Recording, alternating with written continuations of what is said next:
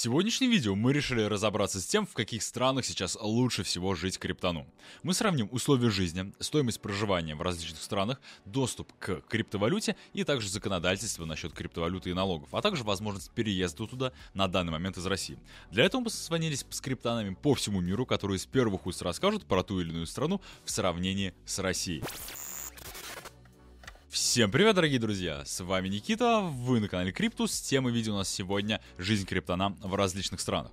Что касается переездов, у нас команда в Криптус пока что никуда уезжать не собирается, мы как были, так и остаемся в городе Санкт-Петербурге. Но тем не менее, для кого-то поиск стран, где сейчас возможно более спокойно и переезд туда, достаточно разумный и оправданный вариант, потому что у разных людей просто разные, разные жизненные ситуации, и кому-то это более выгодно, чем другим. Однако нужно все равно понимать, что это палка двух концов. С одной стороны, за границей сейчас будет, возможно, можно более спокойно и в некоторых странах даже дешевле жить, чем в России, особенно если вы зарабатываете в крипте, то есть приравнено к доллару. Но с другой стороны, а, большие капиталы, они формируются именно в кризисные времена. И когда вокруг все очень сильно плохо, и вы настроили бизнес так, что он хорошо идет, в большинстве случаев он будет еще в разы успешнее, когда все наладится. Поэтому в связи с этим криптус остается, где он и был. Мы в плане криптовалюты на самом деле не почувствовали вообще никаких осложнений в именно м, таком значительном плане, считая того, что крипту сейчас на некоторые банки нельзя будет выводить, поэтому причин для радикальных каких-то изменений мы сейчас абсолютно не видим. Естественно, это не какая-то категорическая позиция, если ситуация будет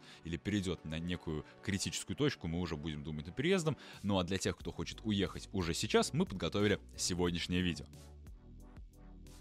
Для сегодняшнего видео мы пригласили и созвонились со множествами людьми из различных стран, и первый человек, с которым хотелось бы поговорить, это Павел, основатель визового агентства, и так как он ежедневно варится в темах выезда за границу, он более подробно расскажет о возможностях переезда, выезда и куда сейчас вообще проще уехать, а куда будет сложнее, но тем не менее возможным уехать. Как сейчас вообще обстоят дела с выездом из России в целом? Есть какие-то ограничения? Если они есть, то на какие регионы, может быть, страны они сейчас для России распространяются?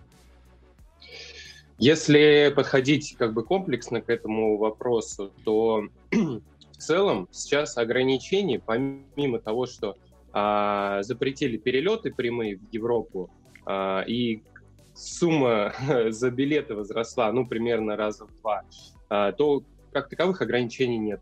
То есть люди могут, пожалуйста, поехать, очень много доступно стран с пересадками, чаще всего используют там Турцию, до Турции, ну, сейчас билеты примерно 50-80 тысяч, в зависимости прямой или с пересадкой.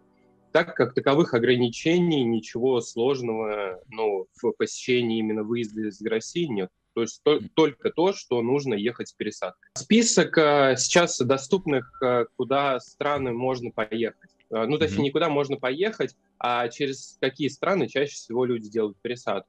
Вот если будет интересно, да, вот здесь я выписал небольшой список. Самый топ, э, самый популярный способ, это, конечно, Турция. До Турции, ну, билет, я уже сказал, они стоят примерно сейчас 50-80 такой э, разрыв в среднем. А дальше что? Объединенные Эмираты, Бахрейн, Катар, Марокко, Иран, Казахстан часто пользуются популярностью. А, Киргизия, Армения, Беларусь, Туркмения, Таджикистан, Узбекистан, Индия и Шри-Ланка.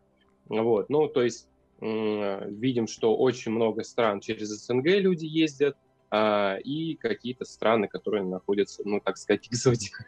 Вот. А в Европу вообще никак сейчас прямым не попасть. Ну, то есть, получается, вот эти страны, это как некие транзитные, ты там просто пересаживаешься на другой рейс и летишь дальше в ту страну, в которую ты изначально хотел. Да, да, Никита, это так. Еще могу добавить, что очень много страшилок ходит для туристов о том, что э, якобы возникают сложности при перехождении границы, что якобы вы зачем вы летите, покажите обратный билет. А, ну, очень много действительно страшилок, и это дело случая. Остановят ли вас на границе или не остановят. А отзывы тех а, туристов, тех клиентов, которым мы помогаем, целом показывают, что каких-то прям грандиозных сложностей не возникает. То есть спокойно люди проходят и, и делают свои пересадки. То есть прямых запретов каких-то, допустим, со стороны законодателей тех или иных стран, что Россия, что другие страны, их нету. Просто сейчас ситуация такая сложилась с авиакомпанией, билеты подорожали, и некоторые рейсы именно сами авиакомпании отменили, правильно понимаю? Да. А, значит, в чем сейчас э, сложности? Помимо того, что цены подросли, очень часто авиакомпании отменяют а, перелет. То есть вот он на бумаге, вот он есть, а, ближе к суть к делу уже надо вылетать, и тебе авиакомпания говорит о том, что у тебя авиаперелет, он ну, не состоится. Вот, в принципе, как я понял э, от наших клиентов, да, туристов, э, многие говорят о том, что деньги реально возвращают. Но иногда возвращают не деньги, а э, нелепые, так сказать, ваучеры на покупку нового билета. Mm-hmm. То есть можно, можно как бы с этим, ну, с этим могут возникнуть сложности. Вот, отменяют, да, билеты, что еще, какие сложности? Как таковых прямых ограничений на выезд россиян нет. То есть mm-hmm. едут люди по разным категориям визы, это и туристические, да, ничего запретного нету. Если безвизовые страны, без визы, соответственно. Другие категории виз, это медицина, учеба, работа, а люди все равно едут.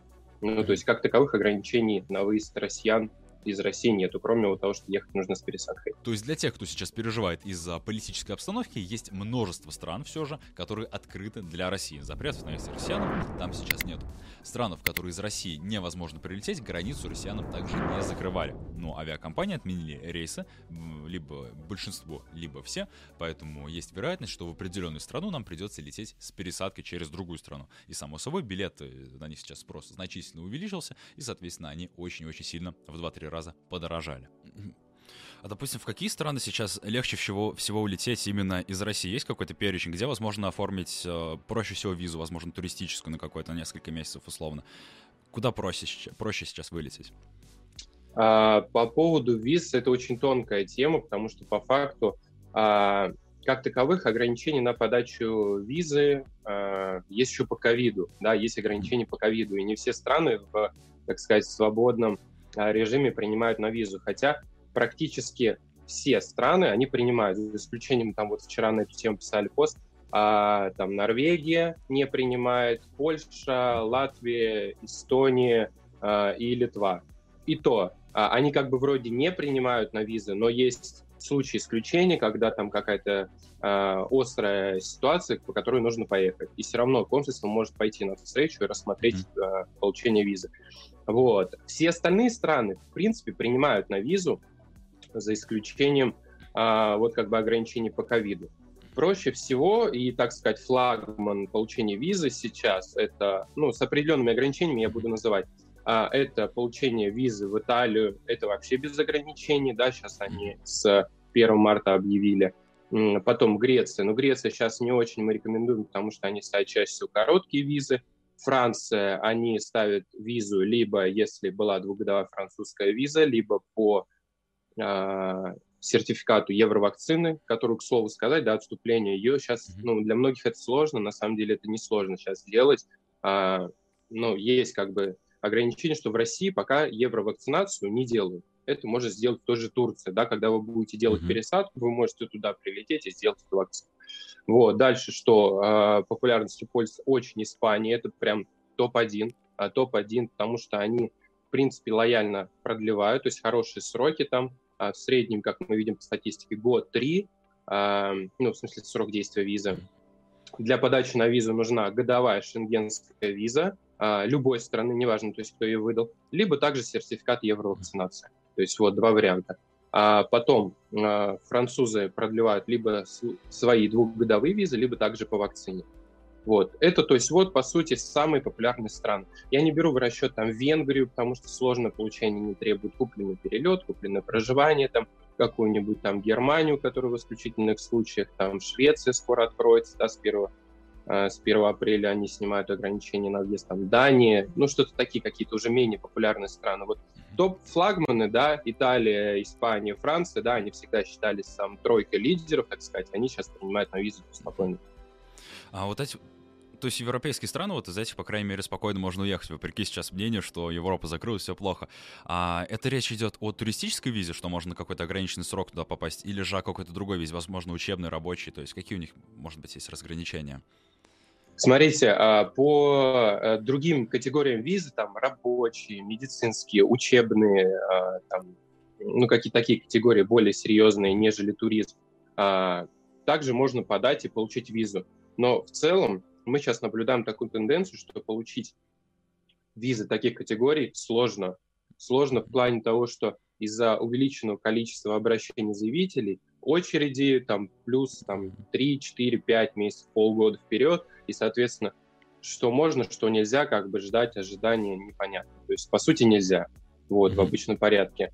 Хотя, опять же, смотри, какая категория. Если мы говорим про рабочую, там действительно долго нужно ждать, плюс нужны основания от работодателя, это не все могут предоставить. А также по основаниям, если это медицинская виза, то нужно основание от медицинского заведения, то есть что вы лечиться едете. Учебное учиться, ну, то есть какие-то такие моменты да. небольшие. Вот. Э, есть еще вариант э, деловые визы, деловые бизнес-визы. Тоже достаточно популярная вещь, но, опять же, не у всех есть партнеры за границей, которые могут написать приглашение о том, что они приглашают на решение каких-то деловых вопросов для того, чтобы вы туда приехали. То есть, в первую очередь, речь у нас сейчас идет именно о туристических визах. А, ну, а, потому что это проще всего. Просто mm-hmm. потому что проще всего. То есть, смотря какую цель вы преследуете. То есть, а, какая задача стоит. Если вы едете работать, да, то сразу нужно понять, что это займет долгое время, это будет а, долгосрочный такой процесс. Если вам нужно прямо сейчас, сегодня, срочно это решить вопрос с отлетом из России, а, то проще всего получить туристическую визу. Если там, например, рассматривать там Испанию для поездки, да, то можно просто сверху к этой визе получить э, приглашение. Ну, вот, грубо mm-hmm. говоря, получить обычную туристическую визу, на нее э, оформить приглашение по деловой, э, по деловому основанию. И, по сути, а что деловая бизнес-виза, что туристическая, это одна категория, категория С, и, соответственно, в принципе, ничего не нарушаем. Даже получив туристическую визу, вы можете поехать в ту же самую закрытую Испанию по деловому приглашению. Получается, что категория виз, которую вам лучше всего стоит рассматривать, зависит от времени, как скоро вы хотите уехать. Туристические визы, они, естественно, оформляются в разы быстрее, нежели рабочие или учебные визы, и не столь требовательны, что важно, к основаниям, то есть подтверждению того, что вы действительно а, нашли место работы или же а, у вас есть место учебы. Также в этом видео мы хотели разделить эти страны для переезда на несколько, так сказать, подкатегорий. Захватить европейские страны, арабские страны, то есть те страны такие достаточно, которые у нас популярны для курортов в России, и страны, э, восточные страны, потому что все они отличаются по уровню жизни, по культуре, по минимальным, максимальным, возможно, даже расходам и по политике к криптовалюте. Поэтому, чтобы дать вам более обширную информацию и картину, мы пригласили людей из этих стран, которые поделятся своим опытом проживания в них. Начнем давай с Европы. Вот, допустим, ты говоришь, можно получить сейчас визу без особого труда в Испанию, в Италию и так далее. Если ты получаешь визу в одну из этих стран ЕС, можно ли спокойно потом двигаться условно на машине, на поездах, на самолетах по самому Евросоюзу в таком случае? Угу. А, расскажу лично свой опыт. Первый раз, когда а, я получал визу, я получил короткую, причем очень интересно, я сам занимаюсь визами, и мне дали однократную короткую визу, тоже такая забавно достаточно. Вот, а, и я прилетел в Германию. Из Германии я проехал на автобусе через Люксембург, Бельгия, Франция а, и доехал до Голландии. Из Голландии я прилетел в Испанию, из Испании уже вылетел обратно.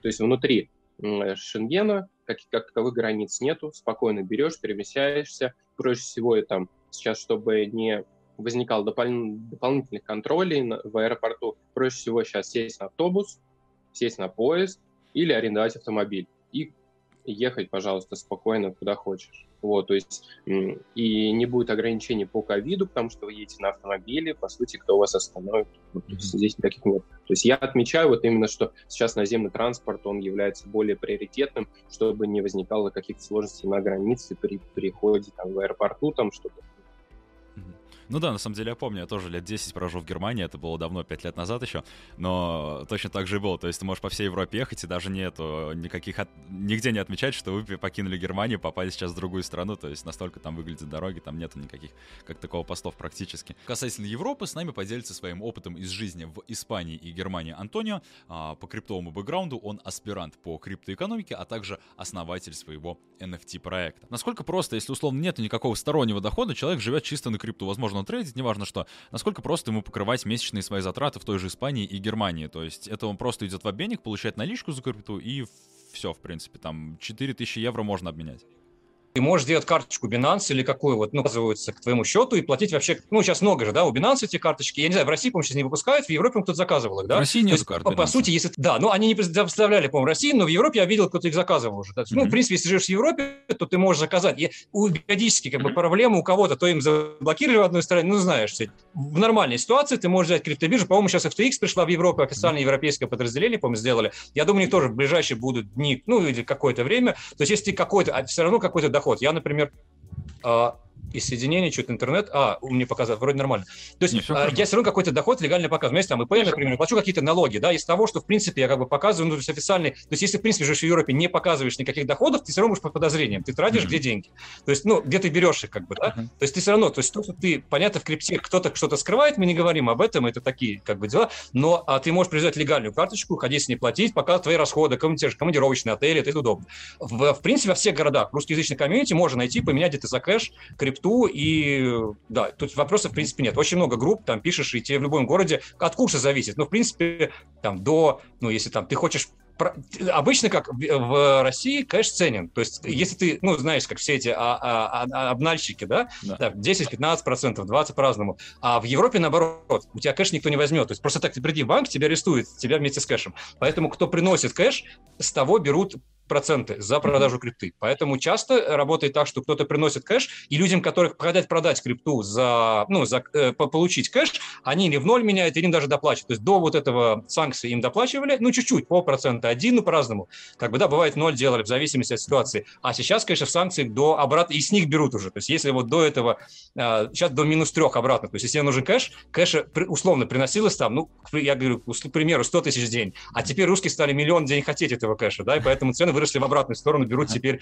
с русских, кто хочет. Но эта ситуация, наверное, временная, потому что как все разрешится, кто-то выведет свои капиталы, там, как-то это, и, в принципе, а кэшить, ну, нет проблем. Если нужно, не бояться там за каждый 1-2%, если ты там какие-то там тысячу евро себе на жизнь выпил, то пошел в любой день, в принципе, можно везде поменять. Тем более, если там тысячу две на жизнь, даже, в принципе, легально это можно сделать. Если криптоматы, конечно, плохо, потому что криптомат я как-то тестил, положил, по-моему, 100 евро специально ровно, они написали 7%, а еще и на курсе у них там, они курс берут не по Binance, как все, да, а по какой-то там своей бирже, и выходит у криптоматов 13-15 даже, бывает чистыми, то есть когда ты покупаешь, ну, битки еще волатильность немного, то есть, да, не берут, поэтому криптомат невыгодный, почти многие на, на, на Канарах стояло несколько криптоматов, как, по-моему, даже убрали люди, потому что никто не пользуется, ну, конечно, там 15% по факту платить только вот эти наркоторговцы, кто-то там такие. Кстати, знаю историю, мне рассказывали парни, у которых в, в Лондоне криптоматы, они повышают цены на пятницу вечера до понедельника, потому что как раз все вот эти там наркоманы или кто-то, они покупают. То есть они чуть не до 30% доводят, вот они, у них вот прям типа алгоритмы работают,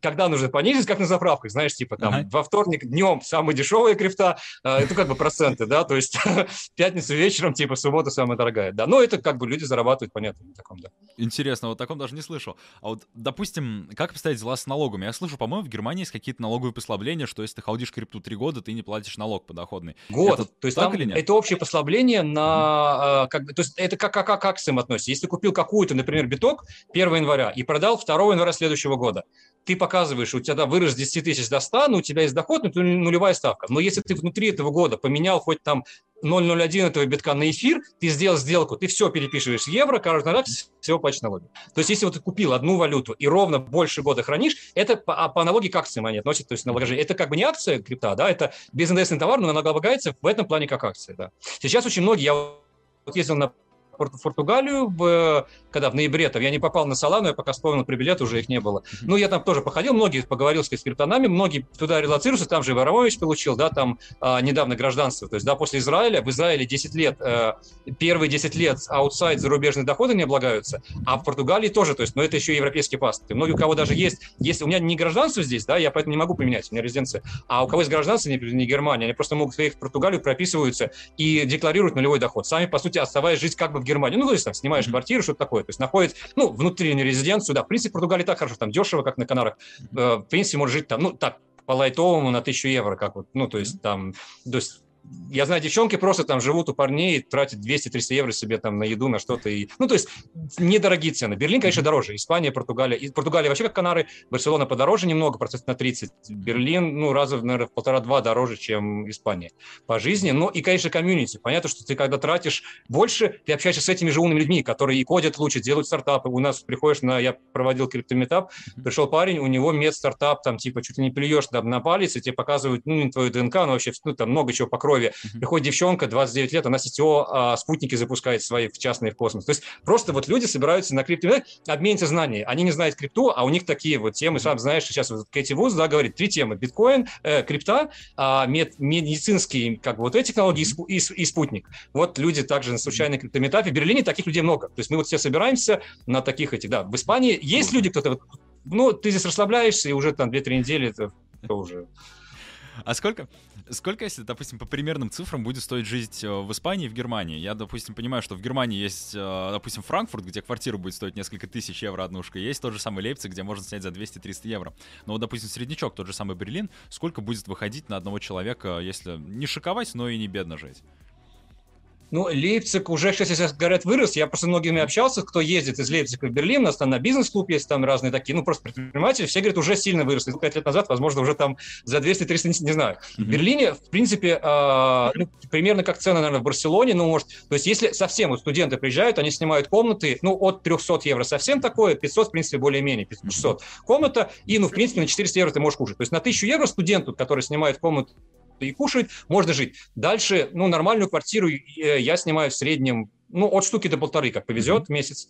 Вот. Ну, также, то есть, в принципе, пойти куда-то покушать, если здесь в Испании это там 10-20 евро, то есть даже в канарских местных ресторанах вкуснее, чем туристических, можно поесть за 10, а в туристических за 30, так не. Mm-hmm. Ну, то есть, это знают места. В Берлине, ну, в принципе, тоже, то есть, как бы, ну, ну штуку, грубо говоря, там, на еду, то есть, так, вот, где-то кушать что-то. Ну, то есть, можно, я говорю, то есть, можно жить на, на тысячу, снимая комнату и питаясь, но если вот так, более-менее нормально, не ущемляя себя, потому что здесь, в отличие от России, конечно, принято ходить где-то кушать, вот, ну, не дома, попить кофе, то есть, да, оно стоит вроде 2-3 евро, бессмысленно, дома оно стоит 3 евро банка. Ну, ну, как бы это такой просто, да, то есть другой мир. Ты вроде люди, средняя зарплата 2-3 тысячи, где-то так, да? Ну, mm-hmm. то есть такие нормальные люди, типа, ну, айтишники зарабатывают от, от 5, наверное, до 10. То есть так нормальные уже, не джуниоры, как бы такие. Даже джуниоры, наверное, 2-3 уже получают и выше. Поэтому, но эти деньги уходят на жизнь. Если в России люди зарабатывают 2-3 тысячи, покупают себе дачу, квартиру, три квартиры еще в ипотеку, кучу, ну, то есть люди умеют экономить, то в Европе, в принципе, вот эти все там 2-3-5 тысяч, ну, уходят на жизнь. У меня бывает, в принципе, уходит вот так же, то есть от от двух до пяти, в зависимости там, с перелетами, если где-то гостиницы. Вот. Но вот от тысячи можно жить. В Испании на Канарах можно вообще снять там, за 200-300 евро комната, 250. То есть самый дешевый это Канар и, наверное, Португалия. Португалия из всей вот Европы, хороший климат и дешевая жизнь, еще и вроде легкий легко документы. Поэтому если студенты едут, вот умеешь что-то кодить, денег мало, Португалия, наверное, хороший вариант. То есть вот такой европейские документы, возможность везде быстро ездить, поближе от Канар, потому что все-таки лететь вот 5,5 часов с Берлина далеко, с Португалии там 3 часа, mm-hmm. ну, вообще по Европе это удобная локация, потому что многие там метапы, какие-то встречи, когда ты живешь там 6 часов лету практически, плюс там до аэропорта доехать, от аэропорта это сутки ты теряешь. Когда ты живешь 3 часа, 2 часа там лет из Барселоны, и это вот в Барселоне в плане локации метапов много, и быстро ты можешь куда-то доехать или на машине, или это, поэтому переезжать вот как бы от Берлина зоны, да, вот Берлин, это, наверное, то есть запад, э, восточнее Берлина уже начинается Польша, там уже не так безопасно, безопасно, там как бы вот Берлин, наверное, самый такой, как бы, а, как этот, форпост, то есть, ну, вот, э, как бы э, край, край этого западного мира, получается. А, по твоему мнению, что, допустим, является самым большим плюсом жизни в Европе относительно России, условно, и самым больш... какие самые большие минусы? То есть в чем большая разница? А, плюсы, ну, как бы здесь безопасность, то есть, э, ну, как бы, то есть, ну, во-первых, соблюдение прав человека, да, это для, для русских это может казаться, живя, я жил в России тоже по-другому это смотрел, но когда ты пожил здесь, как вот ты едешь условно в Жигулях, да, и кто-то ездит рядом на Порше, думаешь, ну, тачка, тачка, что, у меня же тоже нормально, а потом ты поедешь на Порше, ты понимаешь разницу, что, ну, то есть, как бы, только пожив, ты понимаешь разницу вот это, ты идешь по улице и видишь полицию, ты не переходишь в другую сторону, ты можешь подойти спросить, слушайте, помогите, там, колесо спустило, а они тебя могут взять на своей машине, отвезти к вело, там, заправке, ошибки, да, из просто, то есть вот эти нюансы, это ты во всем. На этом строится весь твой распорядок дня, твое понимание мира. Если ты делаешь какой-то стартап, ты думаешь не как там найти ФСБ, что тебя закрышует и что-то еще, да, или, или распилить бюджет. Вот мы сейчас делаем NFT-платформу тоже там свою, ну, мультичейн пытаемся. Мы там, мы даже не собираем деньги, мы запустим, вот, вот мы хотим запустить на свои деньги, чтобы люди уже начинали пользоваться реально нужный продукт. И а понимаем, что, что фонды. Ну, мы, мы, мульти, мы хотим, мы сейчас EVM плюс NIR, Solana будем там делать, возможно, тон еще добавим. Mm-hmm. То есть, ну, мульти, у нас будет много функций там, типа мульти-рояльти, то есть, которых вообще нету. Там и мессенджеры сейчас сделали, а, можно прям писать сообщения, то есть, как бы владельцу NFT там общаться, защищенными сообщениями, групповые защищенные чаты, как в телеге, только э, защищенные. То есть, ну, как бы такое, то есть, все, что возможно в блокчейне технологически. И мы не ищем финансирование. Да, сложно, нет времени нанять программистов, но мы сделаем, если будет нормально, мы там сами придут, условно, Аламеда или там Хоровец, если нам нужно продукт, да, как вот Ваныч говорят то же самое, пишите для себя, делайте, э, если вы нужны, вам инвестиции придут сами, да, в России ты ищешь сначала где там распилить, ну, то есть как бы понимаешь, другой у многих подход. То есть люди, я, мне столько раз в России какие-то предложения, знаешь, там звонили, говорят, давай мы там субсидию, да, короче, какие-то там бюджеты, там что-то сделаем, нам нужно откатить. Это, ну, знаешь, мир. То есть ты, ты в принципе, то есть подходишь по-другому к бизнесу и крипте. Ты понимаешь, что, возможно, даже если что-то нарушил, тебя, ну, на налоговые преступления везде. Вот в России это меньше смотрят. В Европе, э, если ты налоги, тут, по-моему, от стали 200-тысячные уплаты налога, это уголовное преступление, прям такое реальное в Испании. То есть по мелочам, как раз вот тут удобно, по мелочам, если ты что-то ошибся, тебя не делают, тебя преступника, там даже условно можешь не сделать, административку, то есть, ну, какую-то, то есть бывают воришки, которых ловят, ну, их там, ну, отпускают там 20 раз, условно, ну, человек нет его кушать. Он украл туристов, не знаю, там, телефон, ну, как бы, ну, и они как бы смотрят, если его посадить, он, как у нас в России, просидел бы там 10 лет за воровство телефона, вышел уголовником, он не будет работать, он выброшенный для общества человек. Здесь как-то понимают, по-человечески относятся к этому всему. Э, ну вот, э, да, ну дороговизна, конечно, ну то есть в Европе жить дороже, чем в России, да, ну, не знаю, безопасность для меня приоритет больше, как безопасность, понимание твоей свободы, свободы передвижения. У европейских паспортов вообще, у меня нет гражданства пока что, но это тоже удобно, как бы, да, ты можешь везде летать, э, network и, то есть сейчас же все в основном блокчейны, которые там, биток есть анонимный, да, эфир это русские в Канаде, Solana русские в Калифорнии, э, NEAR русские в Калифорнии, 1inch это русский в Германии и в Голландии сейчас, да, получается. Ну, то есть он в Мюнхене живет, да, и в Голландии. То есть это в основном русский smart. То есть русский комьюнити везде smart, и в крипте реально, когда ты в крипте говоришь, что ты русский, это круто, как бы везде, да, ну, ты знаешь, да, второй язык в мире. И вообще, то есть, да, люди тянутся, когда знают, что в крипте, то есть, знаешь, мы там айтишники, все. И европезированные русские уже как бы с пониманием, как сделать, но еще так сделать, чтобы это реально нужно миллиарду людей, а не просто сорвать бюджет. Это вот, это хорошо можно развиваться. В Берлине, кстати, какой плюс? Например, в Испанию э, тут сюда все едут тусить. По сути, э, те, у кого есть деньги, или на крипте заработали, там, квартиру продали в Москве, покупают несколько квартир, тусят, ничего не делают, там, бухают, нюхают, курят, и все. И деградируют быстро. Все тусить, и, и работают те, у кого закончились деньги. В Берлин люди едут писать диссертацию. Я вот, например, писал, у меня много друзей, там, доктора наук, аспиранты, да, например, или там работать в крупном концерте даже, какие-то там параллельно защищая МБА. То есть люди, в принципе, едут строить сознательную жизнь в Берлин. И как вот э, именно комьюнити вот там притягивают. То есть айтишная комьюнити, политическое такое, арт. Вот. В Португалии, если есть хотя бы пару тысяч на жизнь, так полторы, там, две, то это Берлин для развития. На самом деле я полностью согласен, то есть сам могу подтвердить, пускай я 5 лет назад в Европе жил, но вот по рассказам все именно так, по крайней мере, по свободе, именно по а, правом по качеству, по комфорту жизни. То есть очень трудно не зарабатывать средне хорошо, то есть там 2, 3, 4 тысячи евро. Очень трудно эти деньги не спустить на просто всякие повседневные штуки. То есть там действительно нужно уметь копить, чтобы как бы, да, построить некий капитал. В этом отличается, наверное, Европа от России очень сильно. Кредиты. Поэтому в Европе все в кредит. То есть квартира, машина, да, чтобы ты как-то хотя бы все это, да. да. Я когда уезжал, там были отрицательные кредиты на машину. То есть если ты покупаешь Audi, допустим, новый в автосалоне, ты платишь по итогу кредита меньше, чем стоит машина, чем ты ее берешь за кэш. Ну, есть... я не видел такое, да. Ну, я видел на ипотеку, там 0,25 где-то были, там в Польше, в Германии, да, то есть очень такие хорошие, да. да. Ну, цены, конечно, то есть купить квартиру там, ну, на Тенерифе в два раза дешевле, наверное, или в три будет, чем в Берлине. Цены mm-hmm. очень дорогие. Доходность, если ты купил, вот жить на доход с аренды, если в Испании еще можно, то в Берлине это, там, по-моему, 90% что ли домов принадлежит специальным типу чуть ли не до 5-10 компаний. Остальное все просто люди арендуют. Ну, то есть нет частных практически доходов, ну, да. То есть в это, вот этот, наверное, минус, который, да, что купить свое жилье, во-первых, хорошая работа, долгая работа, чтобы тебе дали. То есть, ну, можно арендовать. В принципе, это, это с другой стороны, это удобно. Ты не привяжешься к месту. Я приехал в Берлин, пожил, надо уехать в Испанию. Отказался, ну, аренду или кому-то пересдал, там можно пересдавать арендованную квартиру официально и уехал. То есть вот это вот плюс мобильность. То есть ты внутри комьюнити, разные комьюнити, Барселона, Берлин, ты можешь циркулировать свободно, тебе нужны визы. И это тоже разный менталитет, потому что даже циркулируя внутри там России и Беларуси, это похоже все-таки. Одна там, ну, управленческая власть. А живя в Германии, потом в Испании, потом во Франции, где-то еще. Это разные комьюнити, разный подход даже там, к криптоналогам, к криптовидению мира, как бы, да, и ты можешь себя, свой как бы талант об, об, обтачивать лучше всего внутри вот Евросоюза. В общем, касательно Европы, все действительно так. И понятно, что ЕС состоит из различных стран, и в, разных, в разных стран будут у вас разные траты, где-то дешевле, где-то дороже, но в целом страны Европы это будут самые дорогие страны, куда можно переехать, по крайней мере, в сравнении с сегодняшним видео. В целом жить э, там будет дороже, чем в России даже в Москве и в Санкт-Петербурге. А, точно так же, что касается Европы, там будет самый сложный процесс получения визы в большинстве, опять же, странах Евросоюза, вот, и, соответственно, туда будет попасть сложнее всего. Если вас не пугает то, что вы будете тратить там больше, то есть жизнь там будет действительно дороже, но и качественнее, но вы, тем не менее, преследуете большую безопасность, то, что, грубо говоря, закон к вам отнесется справедливо, то Европа однозначно для вас, и, соответственно, это будет как бы такой более спокойный, возможно, даже приземленный вариант, где просто можно будет хорошо, стабильно жить. Теперь давайте о тех странах, куда будет значительно легче попасть, где будет уже дешевле проживать. К ним относится, например, Грузия. Про жизнь в Грузии нам расскажет Никита, главред наших друзей из канала Money Talks. Если человек живет в Грузии, он зарабатывает чисто скрипты, условно, у него никакого дохода в местной валюте нету. Насколько легко конвертировать э, криптовалюты, любые токены в местные деньги, чтобы там можно было расплачиваться, жить?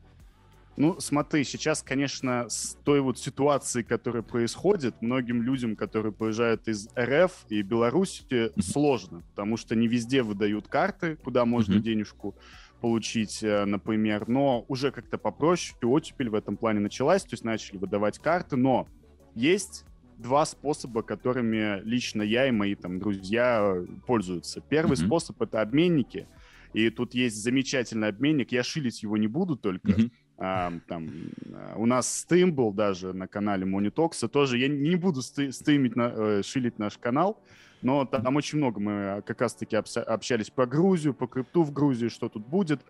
Вот, мы выводим через обменники, как правило. Там два способа. Это либо кэш, то есть ты там приходишь в офис, тебе дают конвертик в долларах, и ты уже там закидываешь на карту и меняешь. Либо есть способ через FTX, но только если ты выводишь через FTX, то будь готов к тому, что там один-два дня придется ждать, там mm-hmm. заполнять кучу вот этих вот там данных, да, как по банковском переводе mm-hmm. практически, но это и есть банковский перевод, но там 0%. То есть он доступен во многих городах, есть обменники, да, и, соответственно, проблем не будет никаких, даже если нет карты. Тут смотри как, тут э, два больших города, это Тбилиси и Батуми. Mm-hmm. Я сам живу в Тбилиси, ну, у меня вообще проблем нет. То есть э, можно выводить через обменник либо на карточку, либо наличкой. Сейчас пока что у них там небольшие технические проблемы, они на карты деньги не выводят, они дают mm-hmm. только наличкой, но никаких проблем нет. То есть ты просто приходишь в офис, забираешь э, наличные деньги и уходишь. Ага. Ну, по сути, как и в России, вообще ничего не отличается. Просто нету PTP, возможно, как в Binance. А подскажи, а можно, допустим, какие-то товары в Грузии оплачивать прям напрямую в крипте? Может быть, рестораны принимают, либо какие-то другие заведения, недвижимость? Да, смотри, официально масс adoption сюда пока еще не пришел. И mm-hmm. официально ты ни в каком магазине криптой не заплатишь. Но у меня вот был случай, друзья снимали квартиру, тут многие поехали из Украины, из России, и они снимали квартиру, и Элтер попросил комиссию 200 долларов. И они говорят, блин, у нас нету ни на картах, ни кэшем, что делать? Я говорю, так спросите его по крипту. И он принял оплату в эфире, я закинул ему прям вот эту вот транзакцию, все. То есть, окей, очень многие люди используют криптовалюты. Я много слышал истории о том, как люди прям вот P2P расплачиваются, грубо говоря, между собой. Но официально нет. Ну, это круто, что именно в людях что именно между люди, людьми это можно уже делать. А вот есть, допустим, я знаю, в некоторых странах есть даже налоговые послабления на криптовалюту.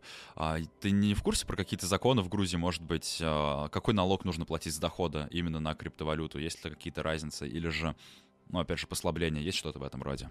Ну, смотри, тут вообще 0% налога на крипту. То есть ты можешь ее выводить, вводить, и 0% пока что. То есть ага. они хотят все это сделать какую-то большую, хорошую законодательную базу, чтобы уже все было официально, чтобы это все начать регулировать. Но пока об этом только идут разговоры, то есть э, какие-то законопроекты, есть разные лобби, которые пытаются там лоббировать свои законопроекты, эти свои законопроекты, но нужно понимать, что Грузия на самом деле очень открыта для айтишников. Ну, мы же криптоны, мы типа тоже айтишники такие, ну, отделившиеся. Форк айтишников. Вот. И а, тут, грубо говоря, на бизнес, IT-бизнес э, налог, насколько я помню, 1%. И они хотят делать послабления для вот вида на жительство для айтишников. Э, очень много разговоров. Сюда едет очень много компаний криптовых. Там очень много перечислять сейчас я там устану. Э, вот. И они хотят сделать некий такой рай для IT и для криптонов. Но пока это все разговоры, и пока я не плачу налоги официально. То есть я просто вывожу деньги на карту, и на этом все. Ну, это полностью легально происходит. То есть ты заработал, условно, тысячу долларов, тысяча долларов правомерно твоя. Да, да, да, абсолютно это, так. Это очень круто. А сколько нужно, допустим, денег, чтобы вот так среднестатистически жить э, в Грузии? Будь ты там, допустим, живешь с семьей, снимаешь квартиру, или же э, живешь там один, может быть, однушки достаточно будет более чем? Я один живу, да, я mm-hmm. как с, э, от лица эгоистов буду говорить, опять же. Uh-huh.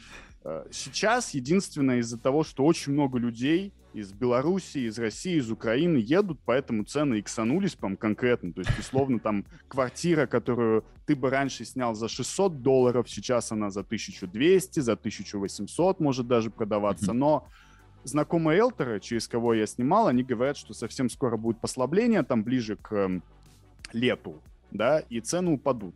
Поэтому если мы берем вот идеальный вариант, что цены откатились на год назад или хотя бы там, не знаю, немножко поупали, то в принципе тысячи на одного человека долларов, тысячи, полторы, две хватит за глаза. Ну, то есть две, если ты прям, знаешь, там кайфуешь. А, тут опять же, я понимаю, что хотелось бы получить короткий ответ, но тут mm-hmm. немножко сложно, что вот если ты получал зарплату в рублях, условно, у меня поехали друзья и говорят, да тут все дорого. Я говорю, да, конечно, все дорого, потому что вы в рублях, рубль просел. То есть, если раньше там один лай это было 20 рублей, то сейчас один лай это 40 рублей, а некоторые обменники его и за 100 меняют, один лай, да, то есть, ну, там, иксануло, по так конкретно, щиткоин. Вот. И, и а, если получаешь зарплату в рублях, тут, конечно, будет тяжеловато. Если в долларах, как я очень долгое время, то я, в принципе, на себе пока что не почувствовал каких-то, знаешь, вот этих вот э, финансовых трудностей. То есть мне, я как, я снимаю квартиру за 500 долларов в месяц, плюс счетчики. Ну, там 520 долларов это получается все вместе. А, квартира не в центре, но район хороший достаточно, да, то есть это близко к центру, это пересечение центра и спального района Буртала, один из лучших районов спальных здесь считается. И я не готовлю сам. Ненавижу готовить, поэтому я заказываю еду через доставки. И тысячи долларов, я считал, вот мне хватает вот так вот за глаза. То есть на проезд на такси, на э, квартиру и на покушать. Хватит. Если готовишь сам, то, ну, наверное, даже баксов 750 хватит, я думаю. То есть даже дешевле, чем в России жить, получается, в Грузии, если у тебя зарплата в долларах, ну, в каком-то роде. Если ты сравниваешь, допустим, там Москва-Питер. Да. да, да, да. Ну, то есть если мы говорим, что ты получал зарплату в рублях, условно, то сейчас тут, правда, московские цены, даже больше. А, ну, все знают, да, что в Москве, там, кто не жил в России, все знают, что Москва — это сам, сам, самый дорогой город вообще, да, в России. И это не Россия вообще. Ну, ну ладно. А если ты получал зарплату в баксах, в принципе, ну, мы не увидели прям каких-то, э, опять же, как я сказал, трудностей финансовых. Все как было, так и осталось. Вот говорю, только цены на жилье выросли, но если ты успел снять, то все хорошо. А подскажи последний вопрос такой, по твоему мнению, какое самое большое преимущество и в то же время э, какой самый большой недостаток жизни в Грузии относительно России? Давай начну с недостатка. Это интернет.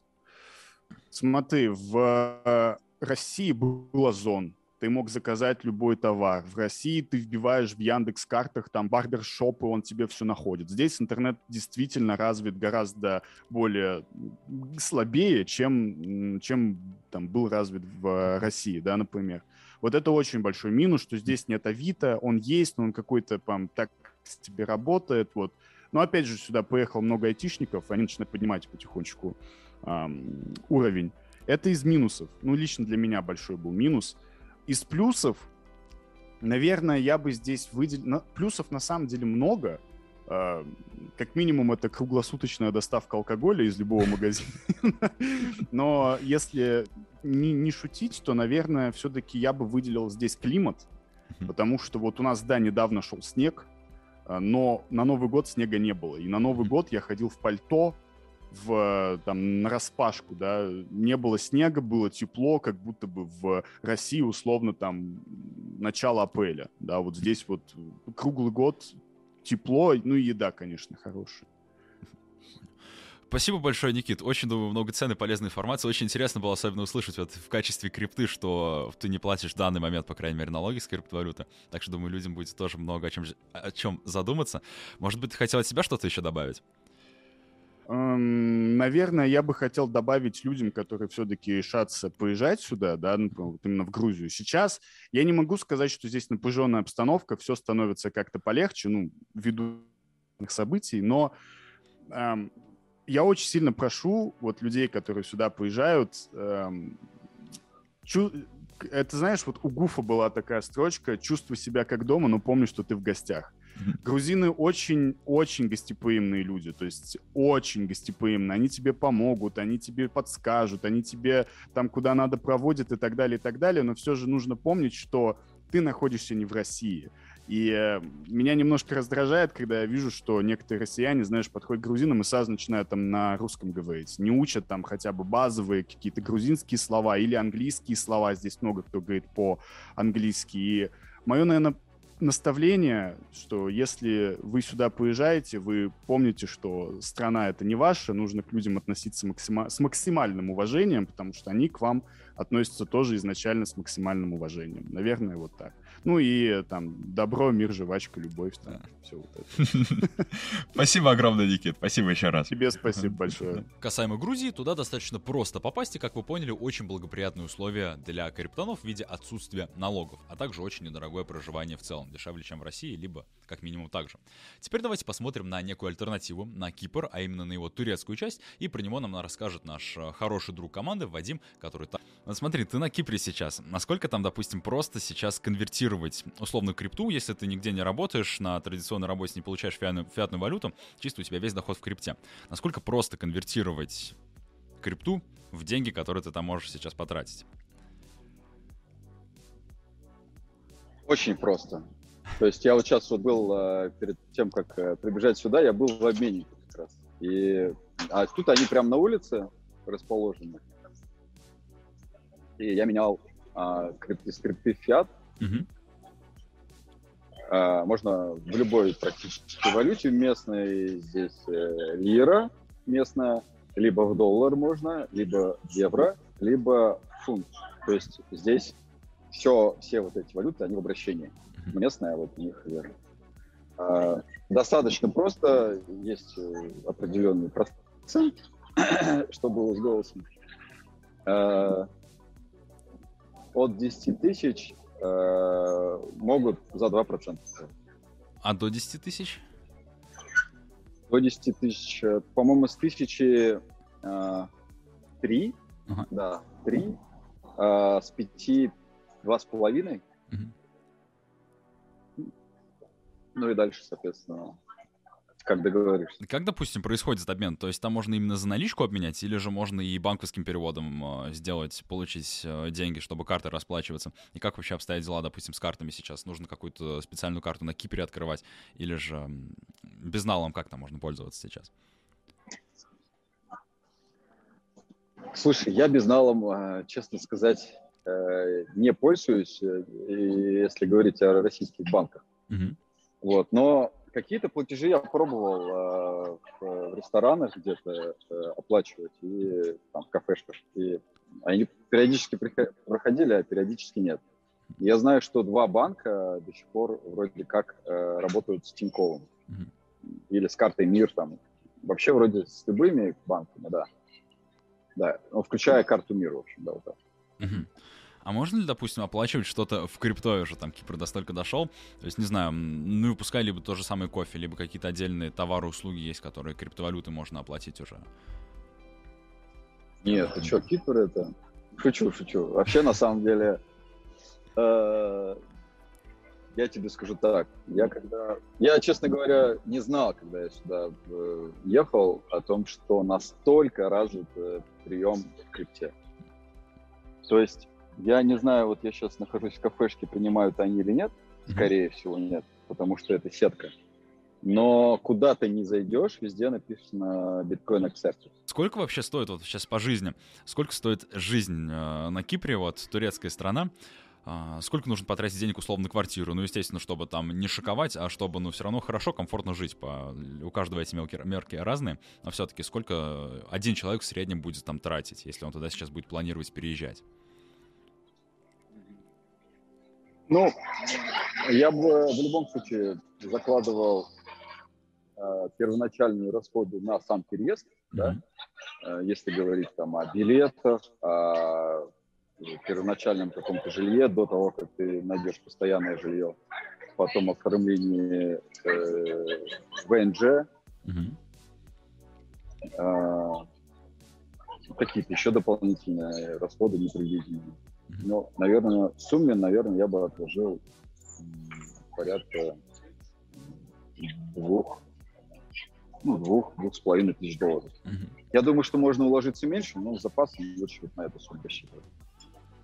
И если говорить о ежемесячных расходах, то жилье здесь, так как сейчас достаточно много людей приезжих э, по разным причинам, сам понимаешь.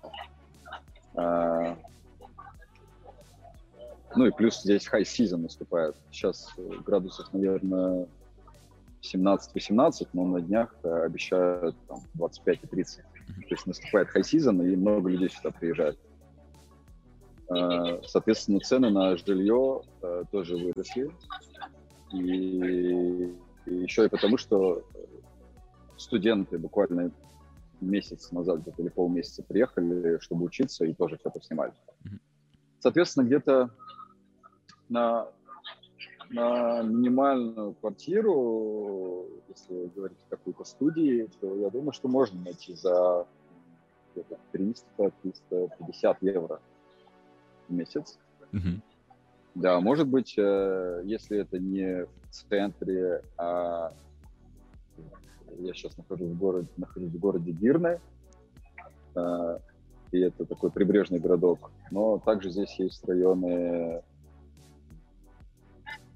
Алсанджак, там Лапа, я еще все названия точно не помню, и в другую сторону. Mm-hmm. Есть еще райончики. Туда ходят э, автобусы, и э, там можно найти жилье подешевле. Там ближе к природе, там горы, там ближе море, как правило. Но э, ну, вот как-то так. Жилье можно, я думаю, что найти долларов за 300, там один плюс один что-нибудь. Э, ну, в смысле, спальня плюс зал. Плюс к этому надо не забывать расходы на электричество, которое здесь подорожало долларов 100, наверное.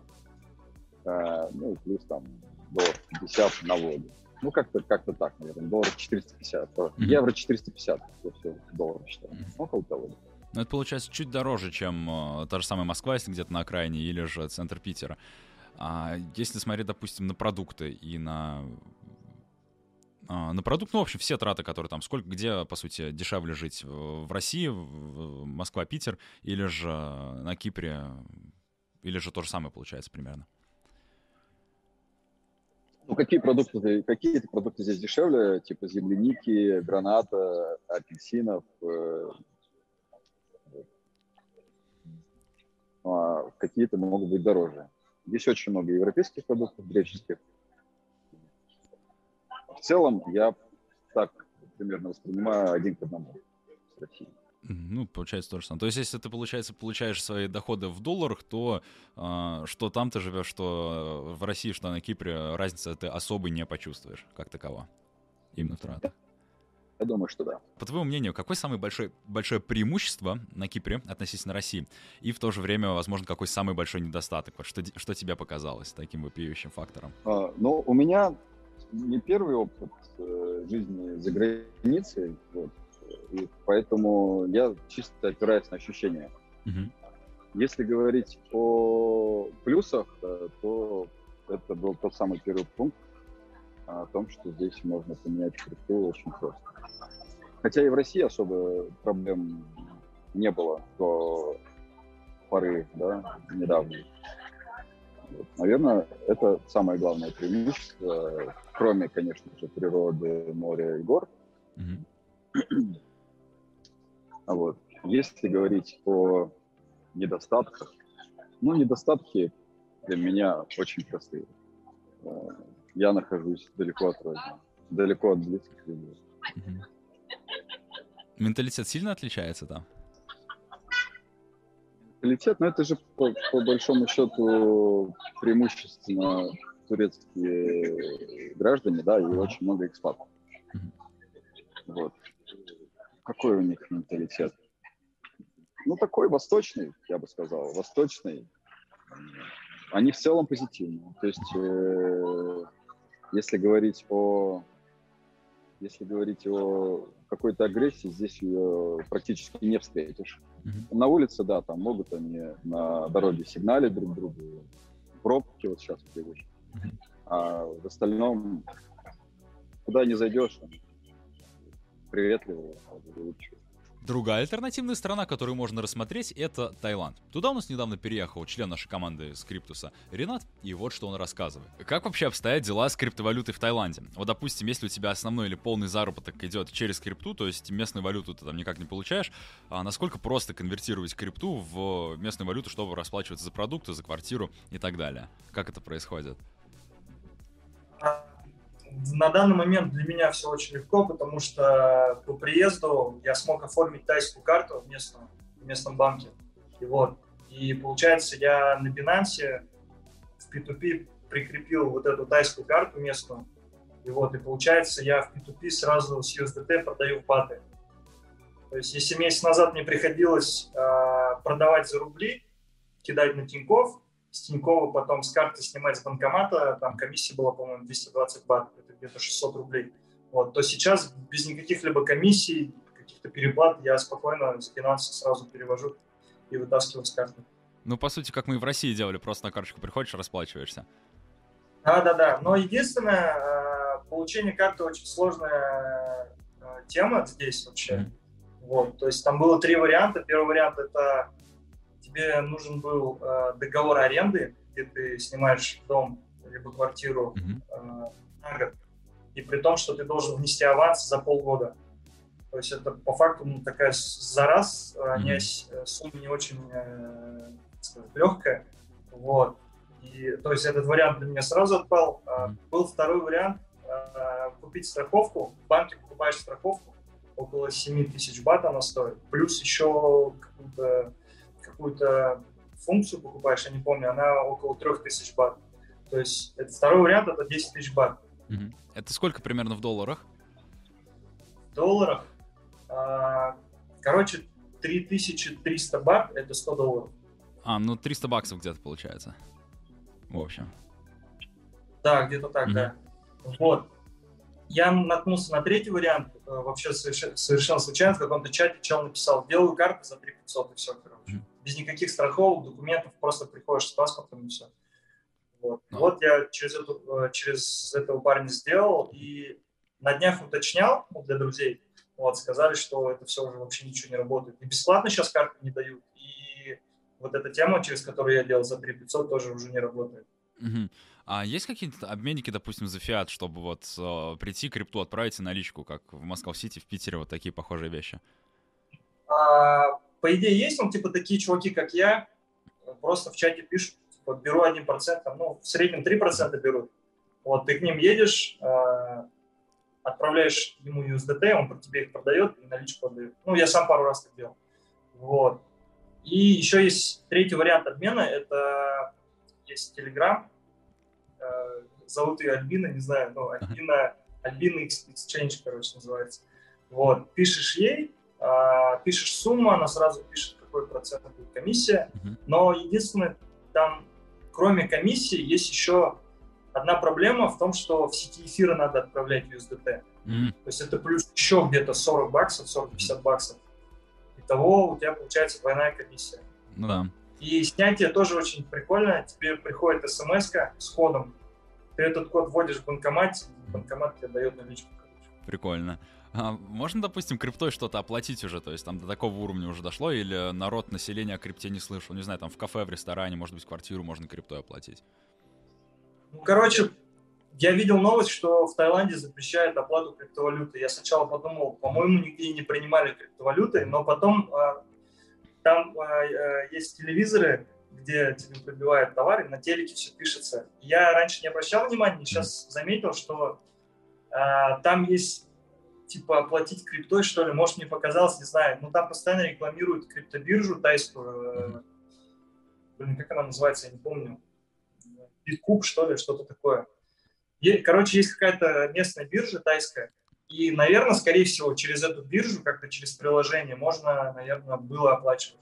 mm Но сейчас, наверное, это будут уже убирать, запрещать. То есть сейчас либо получается карту надо как придумать, оформить, либо а, через нал, через обменник, через телеграм-ботов, в общем, как по старинке все делали, делались. Да, ну самый простой это лучше оформить карту. Мгм. я уверен, что даже сейчас, если у меня я потеряю карту, я смогу найти какой-то способ, чтобы получить новую карту. Ну да. То есть это несложно. Опять-таки можно получить справку Work Permit называется, это разрешение на работу. Вот если у тебя есть эта справка, она, по-моему, 60 тысяч бат стоит. Я, не- я могу ошибаться, но вчера мне какая-то девушка сказала, что стоит 60 тысяч бат, это делать. Вот, если получить эту справку Work Permit, то можно сходить в банк получить э, карту. То есть, Мгм. типа, ты устраиваешься на работу, и тебе нужна карта. А каково вообще жить в Таиланде от относительно расходов, допустим, если сравнивать с тем же, с той же Москвой, с Питером, а сколько там уходит примерно за квартиру, на еду? Понятно, что там фрукты некоторые могут быть дешевле, что-то дороже, но в среднем сколько вот тратит, допустим, семья в месяц? А, Мы пока не считали, потому что мы первый месяц у нас, само собой, э, полон был расходами, там очень много расходов. Приходилось покупать какую-то бытовую технику, типа как блендер, там, мультиварку, например. Вот. Ну, в целом я могу просто сказать цены. Да, было бы круто. Допустим, сколько квартиру стоит снять, там, условно, там, однушку, двушку, трешку? А, Однушку можно снять за 5000 бат. Это чуть меньше 200 долларов. Да, это получается, там есть у них кухня, душ, туалет, э, спальня, маленькая гостиная и веранда. Ну, это в зависимости от местоположения. Мгм. Вот, это, это 5 тысяч бат. Э, Мы снимаем э, за 15 тысяч бат, потому что у нас 4 человека в семье, нас все умножается на 4. Вот. У нас получается две спальни, э, большая гостиная, э, рабочая комната отдельная, э, два санузла, веранда, своя территория и кухня большая тоже. Ну, дом, в принципе, большой, два кондиционера. Это обходится в 15 тысяч бат. Это где-то 500 баксов в месяц. Но это все равно дешевле, чем Москва и Питер. Прям раза в два примерно. Ну, в целом, да. То есть я сравниваю квартиру, которую мы снимали в Питере за 50, и здесь за 15 тысяч бат. Это, ну, вообще... Но это плюс ты живешь рядом с морем, да? На побережье где-то. Да, мы, но мы э, поселились ближе к центру острова, потому что ближе к пляжу влажность большая, и это может плохо отразиться на, на технике, на ноутбуке там, и так далее. Вот сказали лучше в центре. А от центра здесь около 10 пляжей, тоже плюс-минус, могу ошибаться. ну, И туда, самый дальний пляж, это где-то 40 минут езды на машине. Круто. А вот по твоему мнению, сколько, получается, ты уже, наверное, месяца два там живешь? э, Какие самые большие плюсы вот из того, что ты сейчас в Таиланде увидел? э, Самые большие плюсы относительно России и самые большие какие-то негативные моменты, что меньше нравится? Мы здесь месяц, Мгм. вот, скоро будет. И, ну, прям таких ярых, ярких негативных моментов пока не нашел, не считая того, что ты чувствуешь себя бесправым. То есть, когда ты приезжаешь первый раз, ты думаешь, вот, все круто, Таиланд, все для меня, но по факту потом ты понимаешь, что ты вообще как бы здесь, у тебя никаких прав. Если какой-то таец решит вдруг, что ты условно, не знаю, там, наркодилер или еще что-то, он спокойно может пойти накатать заяву и поверят ему, а не тебе. Таких случаев не было, я не хочу сейчас пугать, это я просто пример привожу. То есть, ну, это чисто пока вот такие ощущения месяц. Мгм. Вот, негатива нет, но единственное, влажность большая, душно и влажно, вот. Но кондеры спасает. Но сейчас стараемся без кондера, потому что организм должен привыкнуть, вот.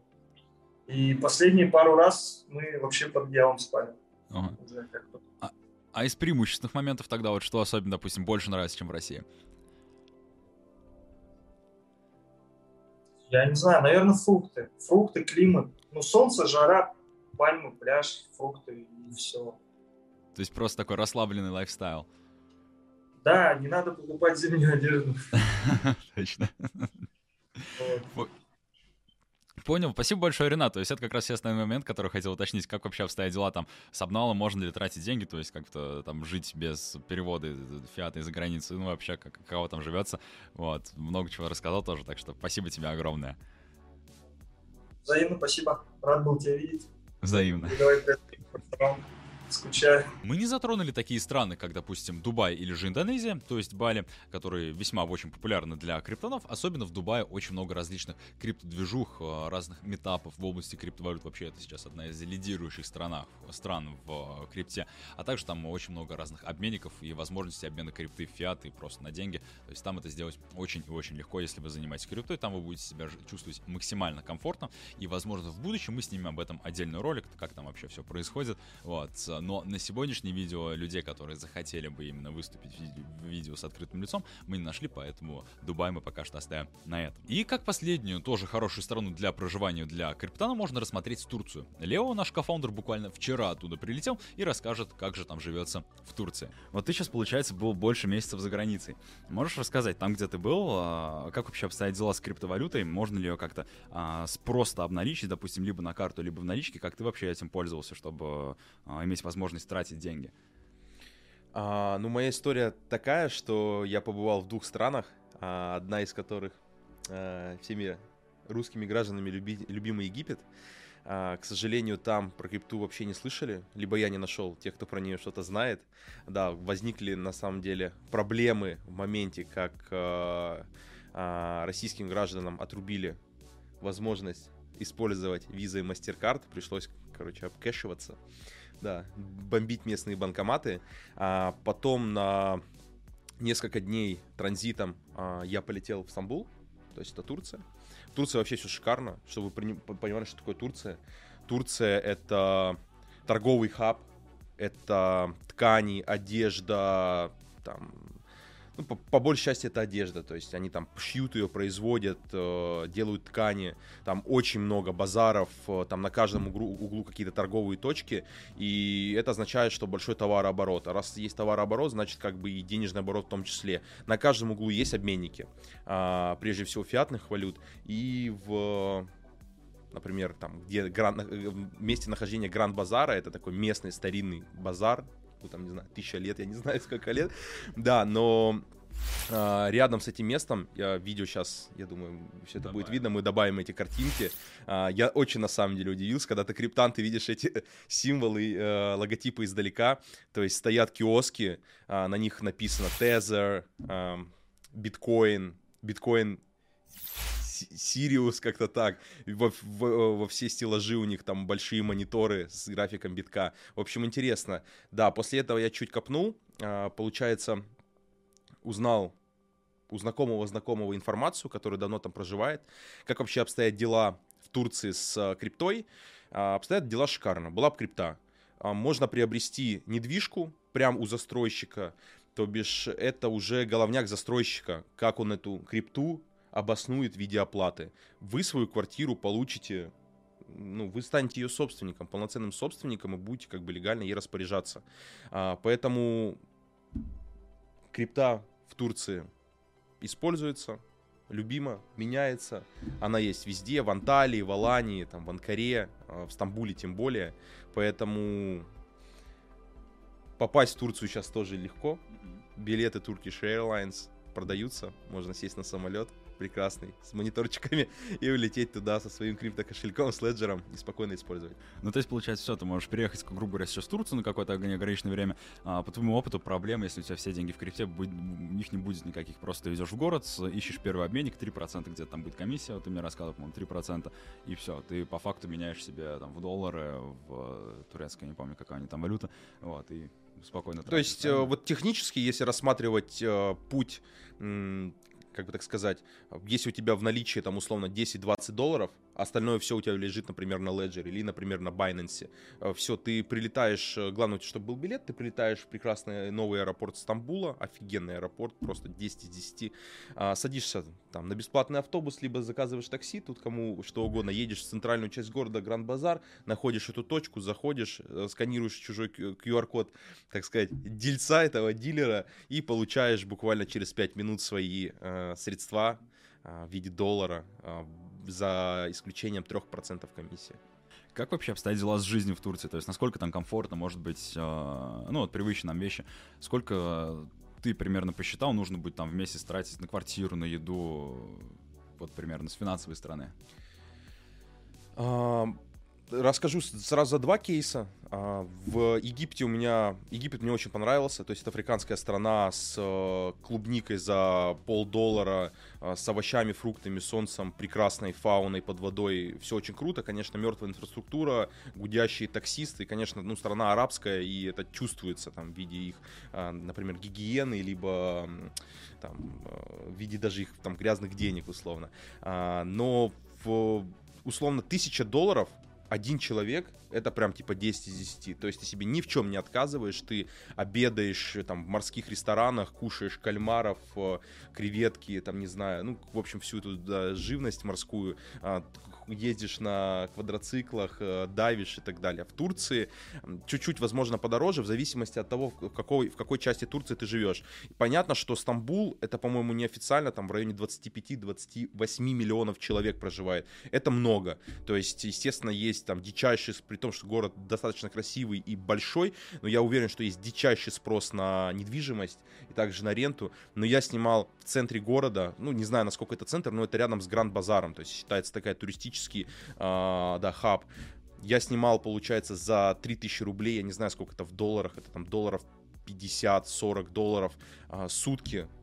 Офигенный номер, просто с э, э, водой, с Wi-Fi, э, да, все, в общем, было шикарно. А, а если так проживать, я думаю, ну, если вас двое, всем, у всех есть пары, у кого-то дети, ну, давайте рассматривать мужчина-женщина, то я думаю, тысяча-полторы тысячи долларов должно хватать с головой. Понятно, что вы не будете брать, там, не знаю, Мазерати, ламбы для того, чтобы, типа, там, сфоткаться в инсту. Как бы, ну, я говорю это про обычную жизнь. То есть это, типа, раз в неделю, там, походы в магазины, а, раз в неделю сходить в какой-то адекватный ресторан, там, не мишленовский 5 звезд.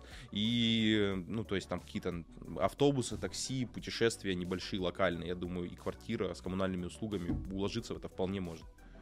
Ну, то есть, получается, пока что Турция, она над Египтом прям сильно выигрывает в плане крипты, в плане вообще комфортного проживания.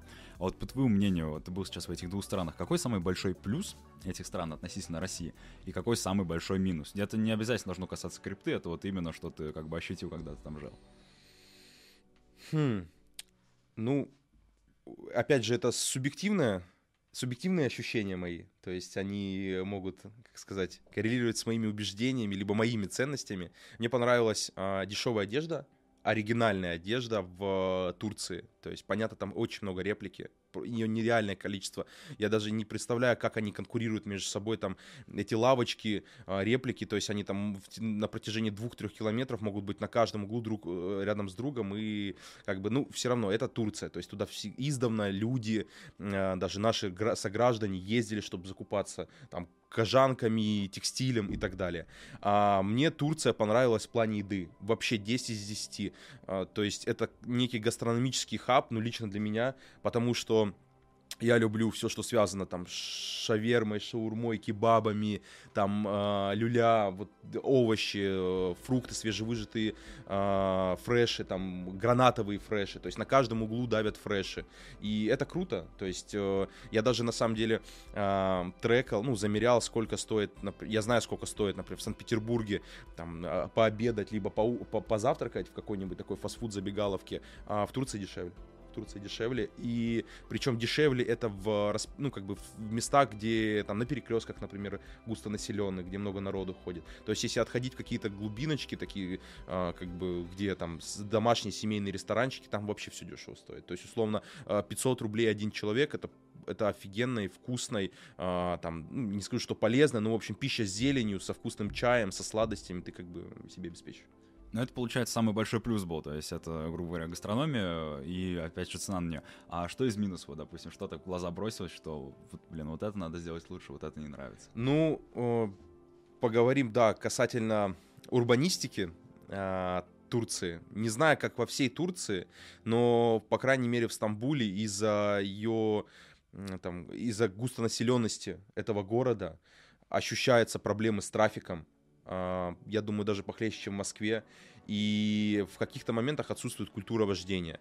То есть э, постоянно замечаешь, отходишь, отскакиваешь, когда там человек на мопеде, водитель, э, проезжают на скорости там 70 километров в час на своем здоровенном мопеде с чемоданчиком, ну типа как вот Delivery Club, вот такая история, то есть они что-то развозят и ну прям по, по тротуару, то есть один нелепый шаг, э, какой-то шаг, не заметить его, то есть ты окажешься под ним, это конечно не круто. И те, кто говорят, что, например, не знаю, как в других там странах СНГ, но по крайней мере в России отсутствует культура вождения, ребят, бросьте, у нас люди не идут на красный свет, переходят на зеленый, водители уважают тех, кто переходят на по зебре, в большинстве своем в Египте и в Турции, где я был, конечно, с этим все не так, как у нас, не так, как хотелось бы, поэтому можно чуть-чуть под колеса лечь.